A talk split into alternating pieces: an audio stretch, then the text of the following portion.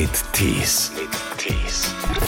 Wie wir damals mit diesen Steirer Cremes, hatte ich da ziemlich zu kämpfen, weil ich da gerade ein halbes Jahr nicht geraucht hatte und dann musste ich plötzlich ganz viel rauchen. Da kann man sich natürlich dann helfen mit so diesen Kräuterzigaretten, äh, wo einen dann alle hassen, weil die so stinken.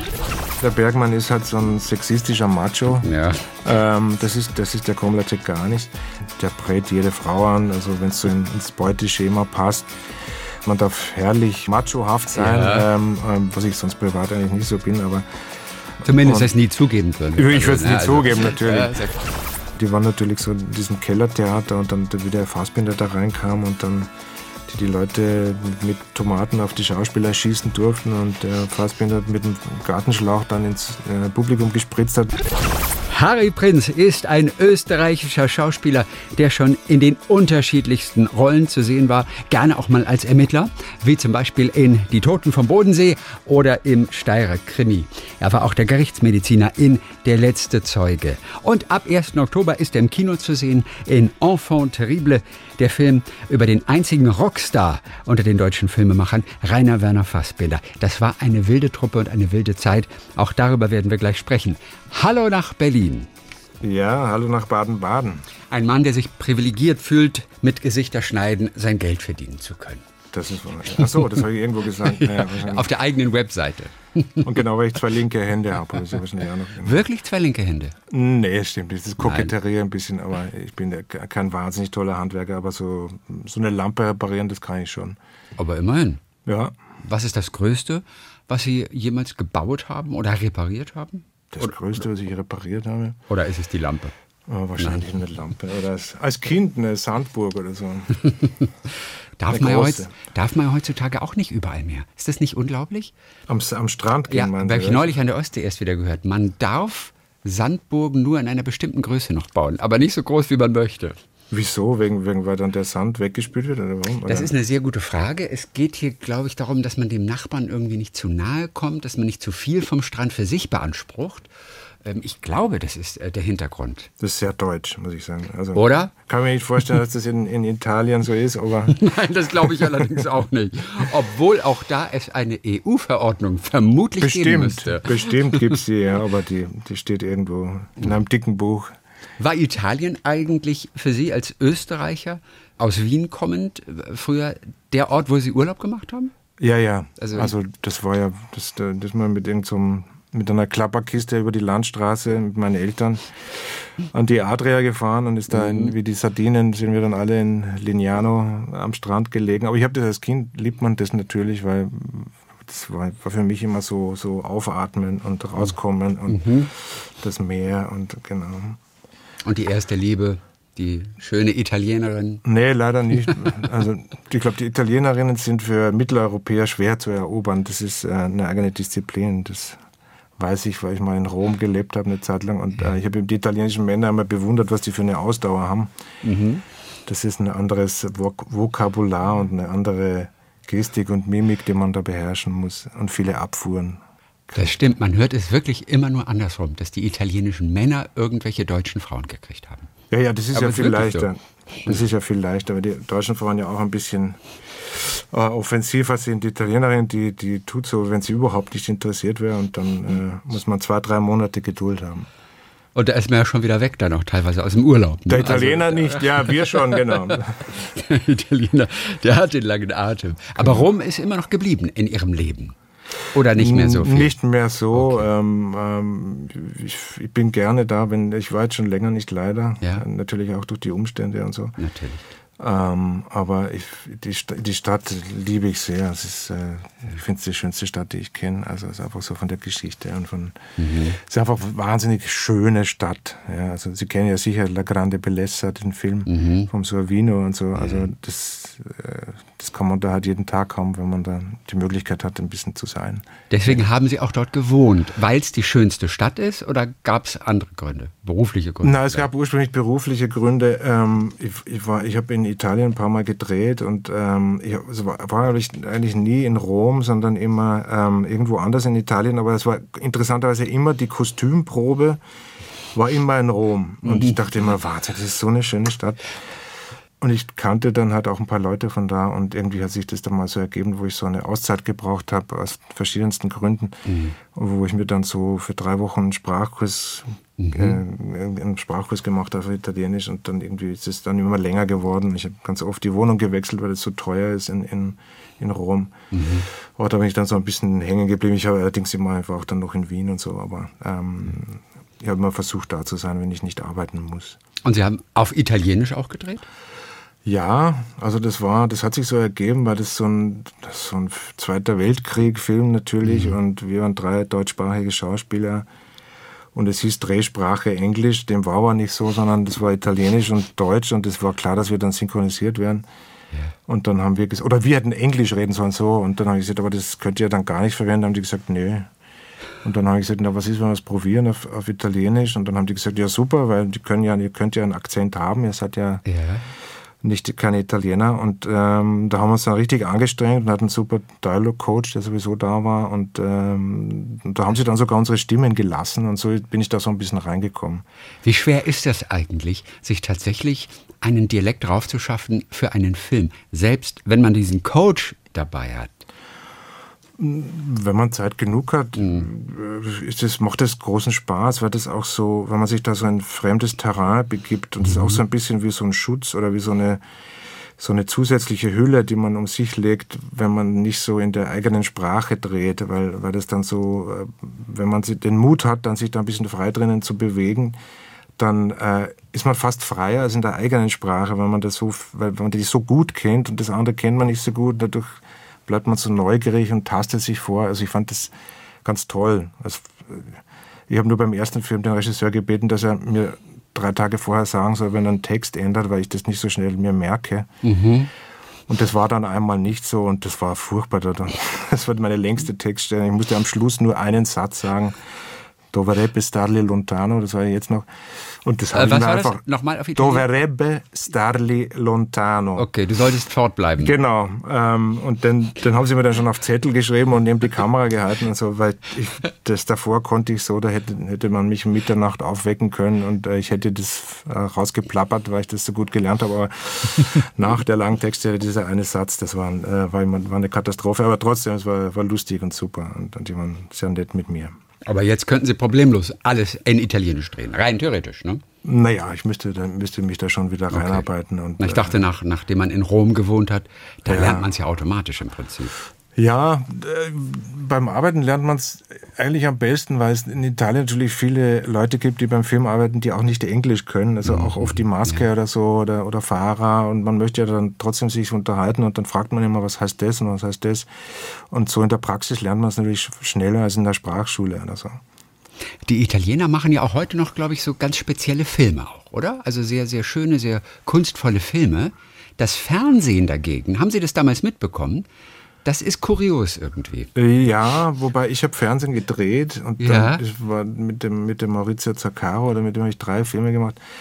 Und der hat schon immer, der kam vom Kino, der hat natürlich schon immer versucht, dann noch was denen unterzujubeln, aber das, man hat dann auch versucht, diese Fernsehfilme nach Deutschland zu verkaufen. Und das hat natürlich überhaupt nicht funktioniert, weil die einen völlig anderen Umgang mit, mit dem Zweiten Weltkrieg und eine andere Sicht drauf haben, war teilweise sehr kitschig, also mhm, für, für mhm. hier viel zu kitschig auch. Ähm, es gibt, ich habe das Gefühl, es keimt jetzt im Kino in Italien wieder was auf. Mhm. Auch durch den Sorvino und so und durch diese internationalen Erfolge. Es ist natürlich nicht diese große Zeit von, von Antonioni, Fellini und äh, wie sie alle heißen und so, oder diese, auch der Nuovo Realismo. So, wenn man sich diese Filme aus den 40er, 50er Jahren ansieht, das ist ja immer noch wahnsinnig modern. Also Filme, die immer noch funktionieren, wenn man die mhm. jetzt sieht wie vieles aus den 60er, 70er Jahren, was gar nicht mehr so funktioniert. Ähm, aber das sind die natürlich nicht mehr. Ne? Das ist, da fehlt das Geld hinten und vorne. Das ist schade. Ne? Mhm. Also im italienischen Unterhaltungsfernsehen, da fiel mir immer auf einmal die Nachrichtensprecher, die so einfach ihre Meldung runterrattern und dann gucken sie irgendwie nach links unten egal ob der Film kommt oder nicht. Das war, sag mal, komisch ja, aus. Und die Frauen, wie Frauen ja, gut, so in Unterhaltungssendungen abgefilmt werden. So, das beginnt dann unten beim Schuh und dann geht es das Bein hinauf. Ja, also das ist ganz, das hat der Berlusconi angefangen. Ne? Also der mit seinem, mit seinem Mediaset, da mit seinem Privatsender, mit diesen, das war damals zu der Zeit, wie ich in Italien war, war das Beruf der, des Berufs, der Berufswunsch Nummer eins der jungen italienischen Frauen Fernsehmädchen. Mhm. Und das sind diese Mädchen, die irgendwo im Hintergrund stehen und irgendwie so wie wenn sie doof wären, äh, so balla balla irgendwie rumtanzen und äh, versuchen sexy zu sein und also so völlig gegen irgendein Mhm. Gender-Ding. Ähm, das hat der Berlusconi auch angefangen. Nicht? Also, Mhm. und das, ich, ich weiß nicht, ich habe jetzt schon länger nicht mehr italienisches Fernsehen geschaut. Ich weiß nicht, ob das jetzt besser geworden ist, aber damals so vor zehn Jahren, das war furchtbar. Möglicherweise ist es immer noch so. Ich, Aber könnte sein. die Toten vom Bodensee, da gibt es einen neuen Film. Mhm. Blutritt heißt äh, diese Episode dort. Ja. Ähm, ein Blutritt mal miterlebt, diese Reiterprozession mit unglaublich vielen Pferden, ich glaube 3000. Ja, ich glaube sogar mehr, Mehr mehr sogar. sogar 5000. Also ich, ich, Ja, ich war so gegen, ich war allerdings, ich muss sagen, ich bin in, in dem, während dem wir äh, gedreht wurde bei dem Blutritt, äh, erst danach zu sehen sozusagen, also in, in, der, in der Figur. Äh, und ich bin erst so gegen Ende äh, dazugekommen. Ähm, aber es war, ich habe trotzdem noch einiges gesehen davon. Das fand ich sehr imposant, vor allem wenn das dann da in diese Kirche reingeht, wenn die da mit dieser Reliquie kommen. Ähm, das ist schon sehr, sehr eindrücklich. Dieses heilige Blut, also das Blut, das Genau. ein Tropfen Blut in einem Erdklumpen im Prinzip, das angeblich das Blut Jesu Christi ist. Ne? Ja, genau. Und es wird dann, dann in, in die Kirche Im gebracht. für viel Geld im Mittelalter gekauft von einem orientalischen Händler wahrscheinlich. Nee, also bei allem Respekt, genau. Oh Gott, wenn man mal wüsste, wo dieser Tropfen wirklich herkommt. Ne? Genau, genau. Ich meine, interessant ist ja, dass das eine reine Männergeschichte ist. Ne? Ähm, ich glaube, es dürfen nur Männer und Kinder, also Jugendliche oder so, dürfen teilnehmen, aber keine Frauen. Und das hält sich trotzdem noch heute. Ja, ja. Da, da ist man auch nicht weich geworden. Bisher. Nee, offensichtlich nicht. Also es, es gibt zwar dann äh, Frauen, die die Pferde pflegen, für Mhm, die Männer, die dann reiten, so wie früher. Ähm, ja, keine Ahnung, man kann denen das auch lassen, aber ich fände es schade. Es wird sich ja irgendwann bestimmt mal mischen. Relativ unappetitlich ist ja die Anfangsszene dieses Films. nicht, Sie, Sie spielen da nicht mit, aber ich weiß nicht, ob Sie die gesehen haben. Das mit dem Mit der Armbrust. Mit der Armbrust, Ja, die von genau. hinten so denkt man, oh, okay, wer schreibt sowas? Was sind Ja. das für Menschen, die sich diese Geschichten ausdenken? Äh, Ja, ich glaube, da muss man ziemlich autistisch sein oder so, dass man so lange zu Hause sitzen kann und sich diese Dinge ausdenkt. Da horchen die Drehbuchautoren gerade auf. Genau. Vor allem, dass diese Dinge alle am Bodensee passieren. Also, Ja. ähm, aber gut, also ähm, es ist ja auch schön in so eine wahnsinnig schöne Ecke, was, was ja dort wirklich, also ich bin, ich bin ja immer froh, wenn ich da sein darf. total. Ähm, ich finde ja gerade schön, wenn man da so was Düsteres mal zeigt und reinbringt und dann äh, das hält das aus. Ähm, der Bodensee hält das aus. Wie haben Sie damals Ihren äh, Kriminalchefinspektor, den Herrn äh, Komlacek, Genau. oder wie wird der betont? Komlacek? Oder? Ja, völlig richtig. Komlacek, ne? Ja, Vorne genau. ist Super. die Betonung. Ja. Wie haben Sie den damals am Anfang entwickelt? Womit sind Sie reingegangen? Was ist aus dem geworden, so über die Folgen? Naja, wie wir begonnen haben, waren wir eigentlich fast ein bisschen größeres Team.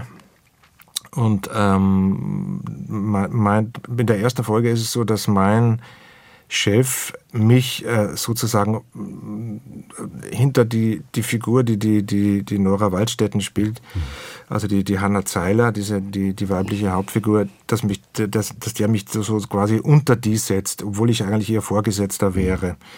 Und das war so, ein, so eine Impfung für meine Figur, die, die sehr lange mitgenommen die mich immer wahnsinnig geärgert. Also, dass der, dass der, dass ich da so hinten angesetzt werde und mir die, die, die junge, schöne Frau äh, vor die Nase gesetzt wird und ich mir dann von der auch noch irgendwas sagen muss, äh, sagen lassen muss, wo ich mich eigentlich im Rang höher fühle. Das war dann immer so ein bisschen unklar, was ist der jetzt der Chef von denen oder ist der der Handlanger von denen? Das fand ich aber einen super Zustand, äh, dass es eben nicht so ganz klar ist, äh, was der ist und der hat halt da so seine Macken entwickelt über die über die Zeit, über die Folgen. Ich mag die Figur eigentlich ganz gern. Der ist so ein bisschen verschroben und der hat so seine seine spinnerhaften Ideen da irgendwie und äh, man weiß nicht so wahnsinnig viel über ihn. Es gibt eine Folge, wo dann, wo man dann plötzlich, äh, wo er da wurde ich angeschossen und da sieht man dann plötzlich, was der für eine tolle Frau hat. So eine, Da haben sie dann auch, weil sie wussten, ich habe so Italienisch, ich bin ein bisschen Italophil eben, äh, war das dann eine, eine sehr attraktive Italienerin, die äh, meine, meine Verlobte ist äh, in, in, als Rolle, Ja. in der Rolle. Und ähm, das war super, aber das hat dem Ganzen dann nochmal so was anderes gegeben und denkt, dieser Typ, dieser verschrobene Typ, der, der hat so Erfolg bei den Frauen dann doch irgendwie.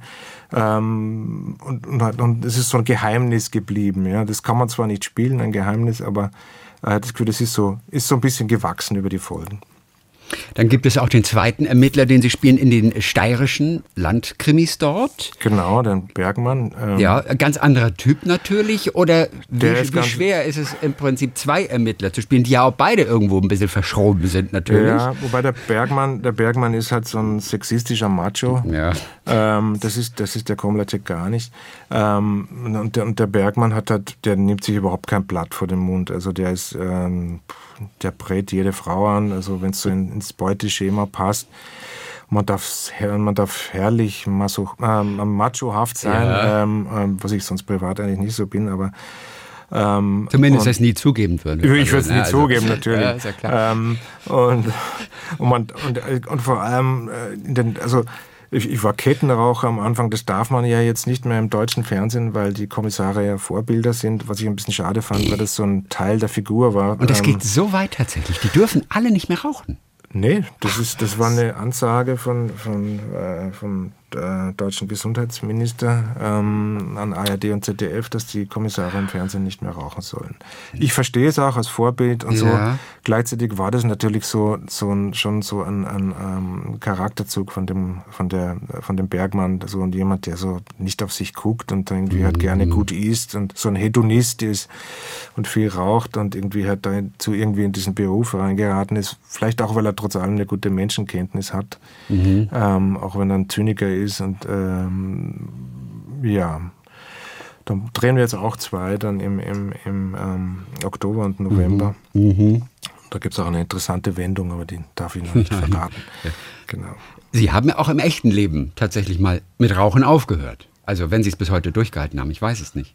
Ja, ja, ich habe, also ich weiß gar nicht, wieso die das wissen, aber ja, ich habe ich hab bis vor acht Jahren ja. relativ viel geraucht und ich habe sogar wie wir damals mit diesen Steirer-Cremes, hatte ich da ziemlich zu kämpfen, weil ich da gerade ein halbes Jahr nicht geraucht hatte und dann musste ich plötzlich ganz viel rauchen. Da kann man sich natürlich dann helfen mit so ja.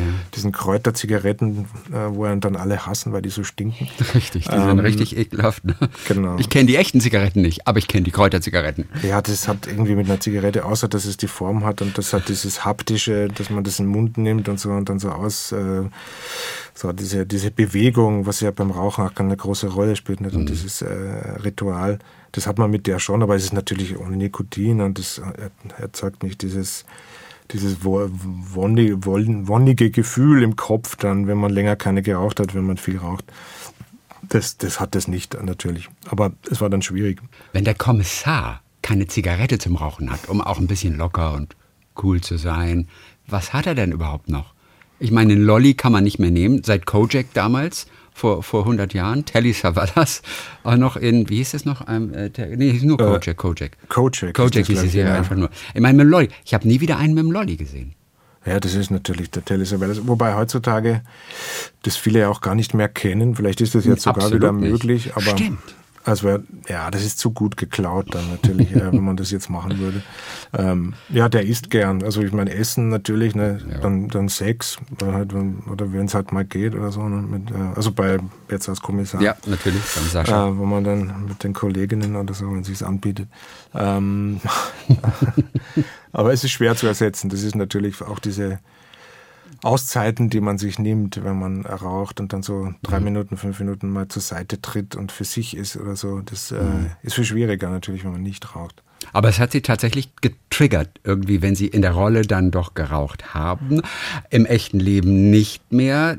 Das bringt tatsächlich ein paar Schwierigkeiten mit sich. Das, ja, ja, klar. Vor allem jetzt geht's. Also jetzt, jetzt ist es so weit weg. Ähm, ich, in der einen Folge darf ich jetzt sogar wieder aus bestimmten Gründen auch mal kurz noch mal rauchen.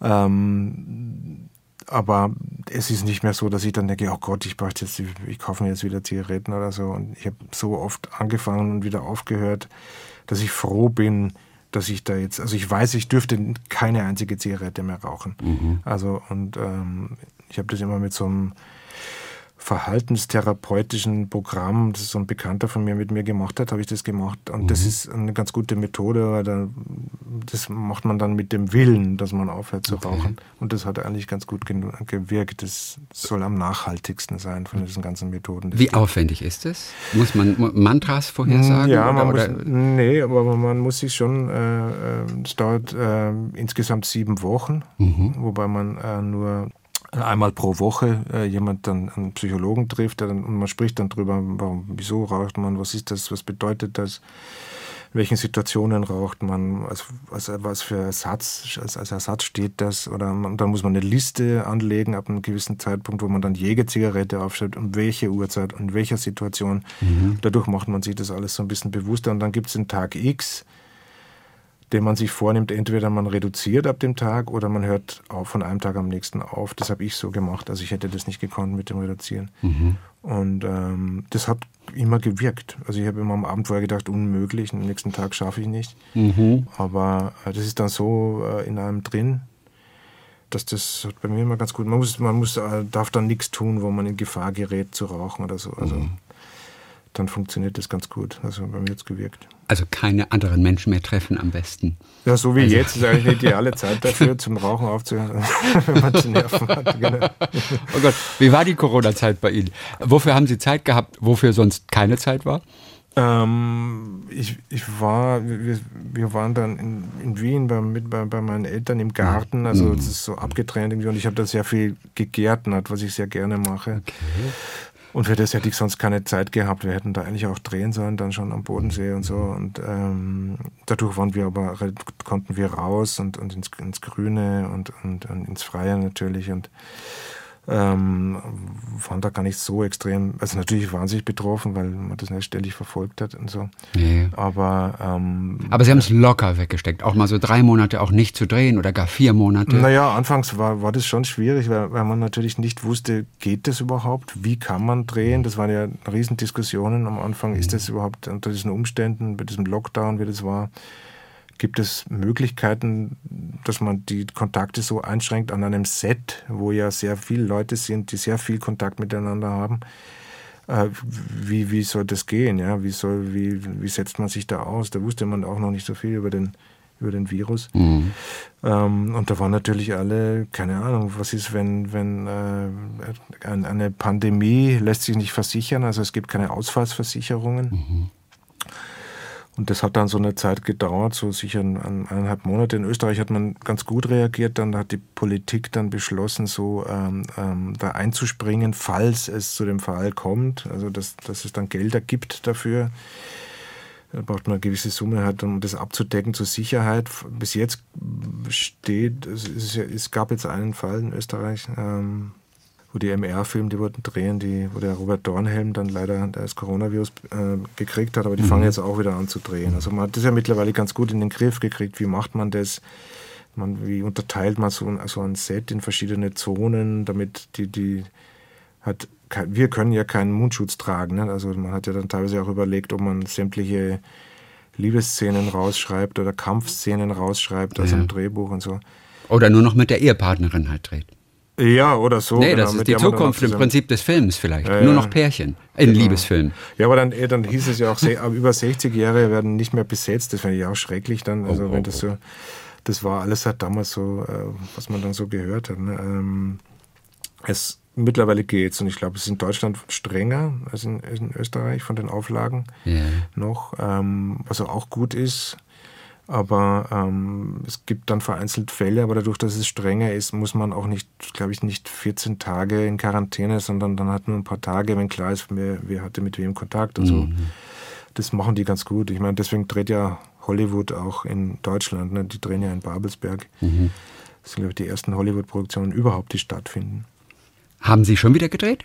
Jetzt? Ja, ja, wir haben, wir haben dann die Toten vom Bodensee, wir haben zwei Folgen. Auch sogar, sogar jetzt nochmal aktuell gedreht. Aber genau, wir haben aber erst im Mitte Juni, wobei wir fast die ersten waren in Österreich, die begonnen haben wieder, ähm, haben wir angefangen zu drehen. Und, aber dadurch, es wurde eben dann in Deutschland gar nicht gedreht. Also wir haben ja oft dann auch Sets in Deutschland am Bodensee und es war dann eben alles in Österreich geblieben, in Vorarlberg.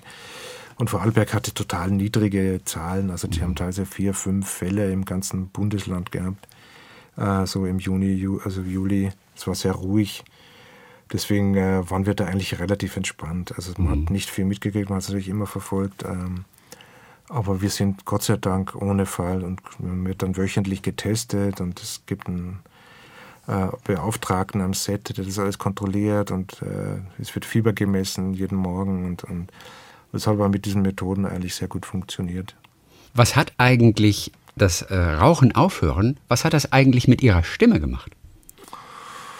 Ähm, vielleicht hatte ich, ich kann ja, vielleicht hatte ich mal vorher eine kratzigere Stimme, das kann Okay, aber, das wüssten Sie wahrscheinlich oder man ja. hätte es Ihnen auch schon mal gesagt. Das macht ja oft tatsächlich. Viele sagen, ich kann nicht mit dem Rauchen aufhören, dann verändert sich meine Stimme. Ja. Ich brauche das.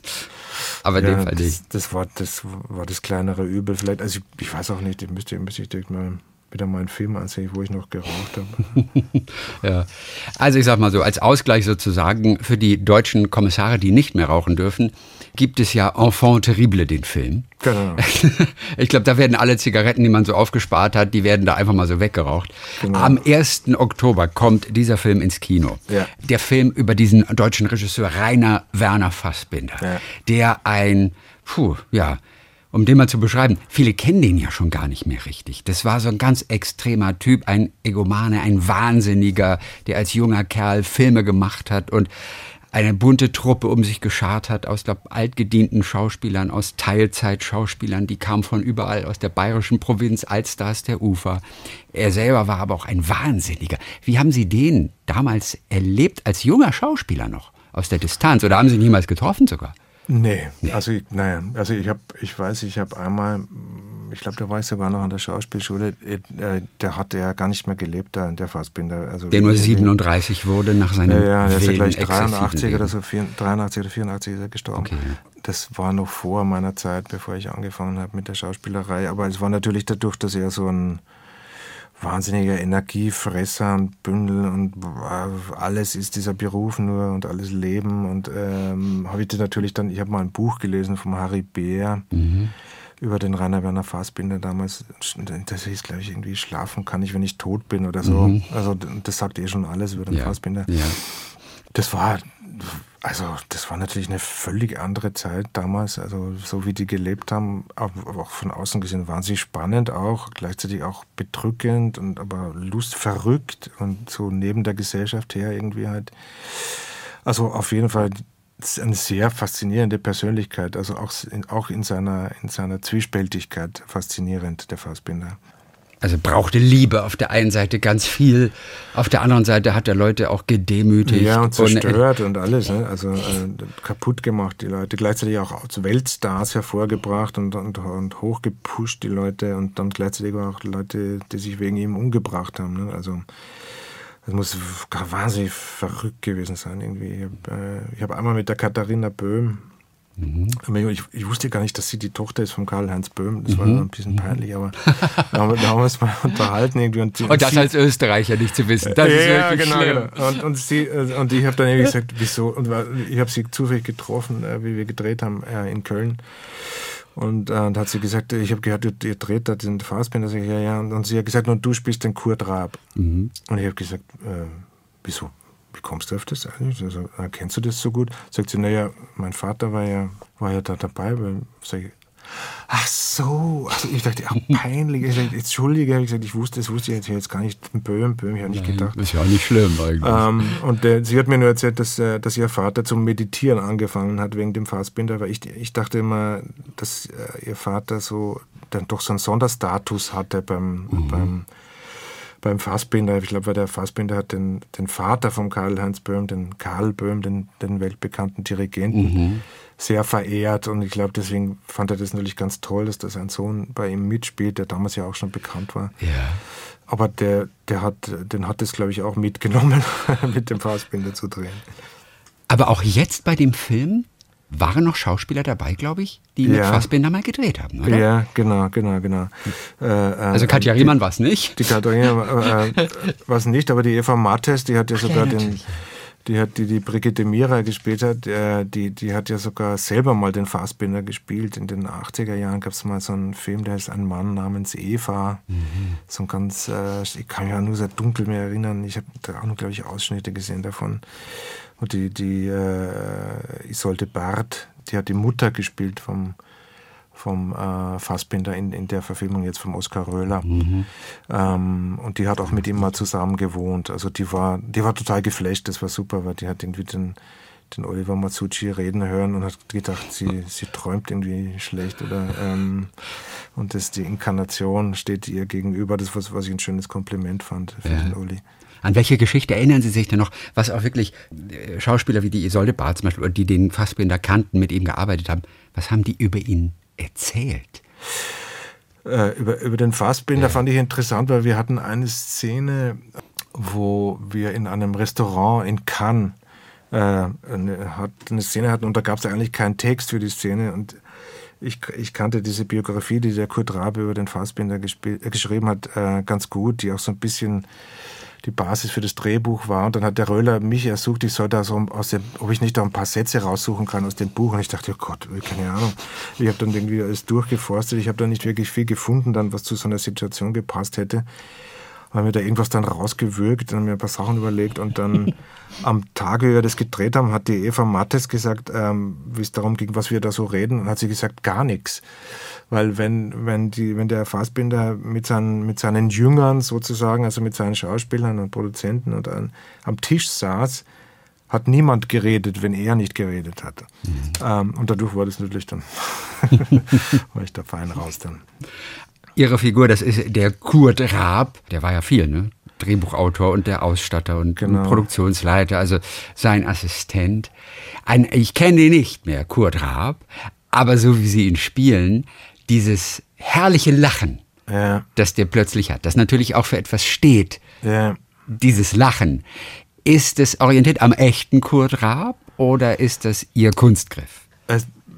Ich, ich habe hab versucht, mir so ein paar Sachen rauszuholen. Ich wollte ihn jetzt auch nicht kopieren, das ist immer, das geht sowieso nicht, äh, finde ich, aber ich wollte irgendwas finden, was zu seinem Charakter passt. Mhm. mhm. Und er hat in ein, zwei Filmen hat er auch einen Lacher, der ein bisschen anders ist. Ich habe mir alles, was ich gekriegt habe über den Kurt Raab, habe ich mir angesehen.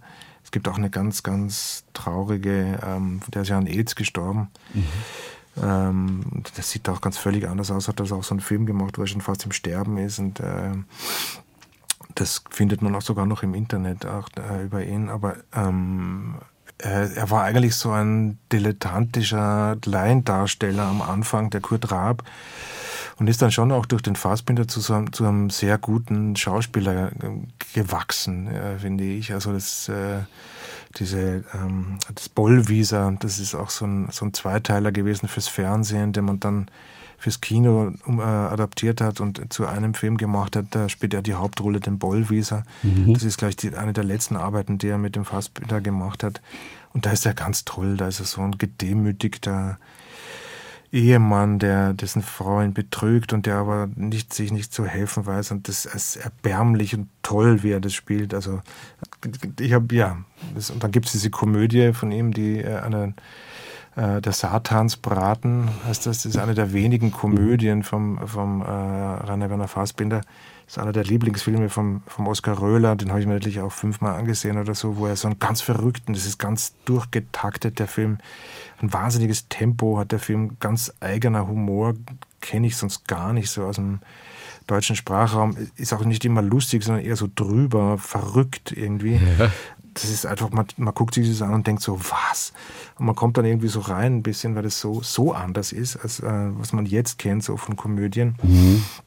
Das ist auch eine, aber dadurch eine Faszination hat natürlich. Die Bildsprache dieses Films ist ja wirklich eine ganz besondere. Einmal von den Farben natürlich und dann sind es mehr oder weniger Kulissen. Es gibt ja. keine Außenaufnahmen. Es ist alles ein bisschen wie beim Schultheater. Ja. Ähm, gemalte Kulissen, gemalte Fenster, die Klotür ist aufgemalt. Ja. Wie fühlte sich das für Sie an, als Sie das gedreht haben? Denn das ist ja auch irgendwie so ein Risiko, über zweieinviertel Stunden diese Kulissen zu nehmen. Ich fand das super. Ja. Also ich fand das, das macht auch viel vom Film aus, finde ich, weil das so eine, dadurch so was Eigenes kriegt. Ich finde, man vergisst es dann irgendwann. Mhm. Also anfangs ist es natürlich wahnsinnig auffällig, weil das dann, da, aber es geht dadurch, dass das mit, der Film mit einer Theaterszene anfängt, ähm, also einer Szene, die in einem Theater spielt, ja. nicht mit einer Theaterszene, kommt man da irgendwie so rein und dadurch hat das so eine, das ist wie so ein, so ein äh, äh, ähm, wie soll man das nennen, wie so ein äh, ähm, Vokabular oder ein, ein, was man verwenden kann. Und dann nimmt man das und es wird nicht erklärt, man kann durch die Tür nicht rausgehen, aber es wird erzählt, es wird durch die Tür rausgegangen. Das sind so Dinge, die ich sehr poetisch finde. Mhm. Also, dass es eben nicht dieser wahnsinnige Realismus ist, ähm, das überhöht das so ein bisschen und das finde ich, finde ich sehr schön. Und ist, dadurch, dass es nicht unrealistisch gespielt ist, mhm. kriegt es so was ganz Eigenes, finde ich, was, äh, was eine, eine, große Qualität hat. Also ich bin natürlich nicht objektiv, das ist schon klar. Für uns war es super, das ja. so zu spielen, weil man immer, ähm, man, man hatte eine Szene in München in der Wohnung, ist zehn Meter rübergegangen, saß in Cannes im Restaurant und war hm, fünf Schritte weiter in, in Marokko in der Wüste mit einem mhm. alten amerikanischen äh, Schlitten. Und das, dadurch hatte, war die Konzentration sehr hoch, weil man immer dran geblieben ist. Irgendwie. Es war immer sehr fokussiert und ja. äh, mir hat es sehr großen Spaß gemacht. Also ich habe es sehr ich. genossen. Ja. Ich hatte eine Assoziation, denn ähm, alleine so die Klamotten und die Frisuren sind ja auch schon ein Gedicht, ne? also ja. 70er Jahre. Und, und wenn ich den Kurt Raab dann so gesehen habe, musste ich immer an Loriot denken, komischerweise. Okay, lustig. ich glaube, wegen, wegen des Anzugs, ja, wegen ja. der Frisur. Er hat auch diesen Blick, diesen, ich weiß gar nicht, wie haben Sie den Blick gemacht? Der hat einen Blick. Ja, das gemacht. Also ich versuche halt. ja immer, nee, da, da, versucht man halt schon, äh, das, das von innen zu machen. Ne? Also, dass man, man, man denkt, man geht nach irgendeinem Gefühl, nach einer Situation oder der war, der, der Kurt Rapp war ja teilweise auch so unterwürfig äh, dem, dem Fassbinder gegenüber. Gegen Ende lehnt er sich dann so ein bisschen auf, mhm. aber, aber das ist ja auch nicht, also für, für mich persönlich ist es auch nicht angenehm, oft zu, so zu agieren, ja, wenn man dann so unterwürfig sein muss mhm. in einer Rolle. Ähm, aber es hat dadurch, dass es so eine Verrücktheit hatte, irgendwie einen, einen riesen Spaß gemacht und das war dass man auch mal ein bisschen, und zwar immer eine Gratwanderung natürlich, nicht? also auch wenn das wenn jemand mal so ein bisschen verrückter ist, die waren aber auch verrückt, also wenn man mhm. diese Biografie hinterliest, das, also die haben da Sachen gemacht, wo ich denke, ja, pff, also wie, zum, wie zum Beispiel? Ja, also ich meine jetzt, die Drogen kamen interessanterweise erst später, ja, also das ist okay. wirklich so, also die haben, die haben so diese ersten Filme, die sie da gemacht haben, ähm, da wurde gesoffen, wurde natürlich und geraucht und so, aber so das mit dem, mit dem Koks und so, was dann später halt dazu kommt, das war am Anfang gar nicht so. Und es kommt ja im Film auch vor, dass der Kurt Raab das gar nicht will. Mhm. Und das beschreibt er auch so, dass er das eigentlich gar nicht wollte, aber dass ihm der, der Fassbinder da so ein bisschen hingetrieben hat, äh, dass das für ihn aber eher so einen gegenteiligen Effekt erzielt hat dann in der Arbeit. Also dass das ihn nicht sicherer gemacht hat, sondern es war irgendwie nur so drüber dann. Ähm, aber ja, also ja, wie die da in, in, dem Theater gehaust haben, die haben halt einfach für das Theater gelebt, von nix, ja. Die haben teilweise, haben sich hingestellt und haben dann irgendwie so getan, wenn sie Spenden sammeln würden, nur damit sie irgendwie sich was zum Essen kaufen können und dem alles, also dann, die haben sich einfach nichts geschissen, ja. Also das waren, gab natürlich größere Freiräume damals auch noch als jetzt oder so mit, mit mit, und mit dem Segen des Internets und Handy und alles mögliche. Mhm. Die waren natürlich so in diesem Kellertheater und dann, wie der Fassbinder da reinkam und dann die, die Leute mit Tomaten auf die Schauspieler schießen durften und der Fassbinder mit dem Gartenschlauch dann ins äh, Publikum gespritzt hat und die Leute das aber super fanden, weil das so anders war als sonst und die, die dann gesagt haben, so jetzt fahren wir nach Frankreich. Oder jetzt fahren wir in die Wüste und holen die Kinder von dem äh, von dem Salem oder so, was völlig verrückt und krank ist natürlich, aber die haben das halt dann einfach gemacht. Ne? Also, ja, diese eine Szene, ne? Er lernt ihn kennen in einer schwulen Bar ja. und ähm, ja, verliebt sich in ihn und der hat aber Familie, das erfährt er dann und dann holen wir halt die Kinder. Wir wollen ja, mit, ja. mit, deinen Kindern zusammenleben. Und dann sind die damals tatsächlich äh, nach Marokko, haben die Kinder entführt. Was ist aus denen geworden wohl? Ja, die sind ziemlich, also das ist ja auch dann so, der, der, der Kurt Raab hat ja sogar ein Verhältnis angefangen dann mit einem dieser, also der war dann auch erst 16, 17 oder so, mit einem der Söhne vom Salem, wo ich dann dachte so, uh, zuerst adoptiert man die dann so und dann fängt sich da so ein Verhältnis an, aber gut, man war da nicht dabei. Nicht? Also der eine, ich glaube, einer ist sogar gestorben von den Kindern dann, äh, einer ist zurück zur Mutter, von den zwei Söhnen. Ich glaube, der Jüngere und der, der, der, der Ältere, der war dann lange beim Kurt Raab, der hat bei dem gelebt und war dann auch so sein Liebhaber und ähm, hat, hat sich dann so ein bisschen halt aushalten lassen und war, wer hätte auch gar keine anderen Möglichkeiten gehabt. Ne? Das war ja, ja. Äh, das, das war, ist dann noch viel getrennter als jetzt, früher. Hätten Sie gerne mit Rainer Werner Fassbinder einen Film gemacht? Oder gab es mal eine Zeit in Ihrem Leben, im jungen Schauspielerleben, wo Sie das gereizt hätte? Natürlich. Also ich meine, ich glaube, man muss eine große Leidensfähigkeit haben, um sowas auszuhalten dann oder so. Oder vielleicht auch nicht. Es, gibt ja, manchmal trifft sich das auch. Also ich bin, bin persönlich jetzt kein großer Fan von Diktatoren äh, am Theater oder, oder auch beim Film ich, hab's, ich, ich brauche so eine gewisse Harmonie oder ein, ein, Miteinander und nicht diesen Druck. Also ich finde bei Druck oder wenn jemand, wenn man versucht, jemand zu brechen, wie das manchmal in Schauspielschulen gemacht wird, da geht was kaputt, wenn man was zerbricht. Also das, was man dann daraus formt, das finde ich dann das muss nicht besser sein. Ich finde immer die Persönlichkeit von jedem erhalten und so. Aber ich hatte das Glück, wie ich ganz jung war, mit jemand, der den, den ähm, Fassbinder natürlich noch gut gekannt hat, den Peter Zadek. Mhm. Mit dem mhm. habe ich zwei Produktionen gemacht und der Fassbinder hatte auch so eine Hassliebe zum Zadek. Der hatte auch seinen Hund so genannt. Also äh, der Hund vom Fassbinder hieß Zadek. Zadek. und dann konnte er immer sagen, Zadek, komm her, sitz! Und so, ja, aus! Also, ähm, Und der hatte sogar mitgespielt, der Zadek, beim, aber nur eine ganz kurze Szene gleich beim, mhm. beim Fassbinder mal. Ja. Eine wilde war, Zeit. Das war, eine, ja, das war eine wilde Zeit. Äh, das war eine wilde Zeit. Das war, mit, mit dem Zadek war es eine tolle Zeit. Da habe ich damals auch die Eva Mattes, war ich ganz junger Schauspieler, äh, damals die Eva Mattes auch kennengelernt. Und ich fand das super. Ich fand diese ganz toll, wie die, wie die Arbeit, es war auch relativ frei. Das war natürlich als super Schauspieler. Und das hat mir schon gefallen, dieses Freie und so, so nicht so dieses, äh, du gehst jetzt darüber und setzt dich hin und, mhm. und trinkst so einen Schluck Wasser und dann, äh, sondern das ist so, jeder findet was. Also, also das, ja. das war beim Zadek sehr frei und das war sicher auch die Richtung, die der Fassbinder mhm. ge gehabt hat. Ich frage mich gerade, ob der Fassbinder eine Maske getragen hätte, wenn er in den Supermarkt geht. Ach so, jetzt? Ja, ob er das heute.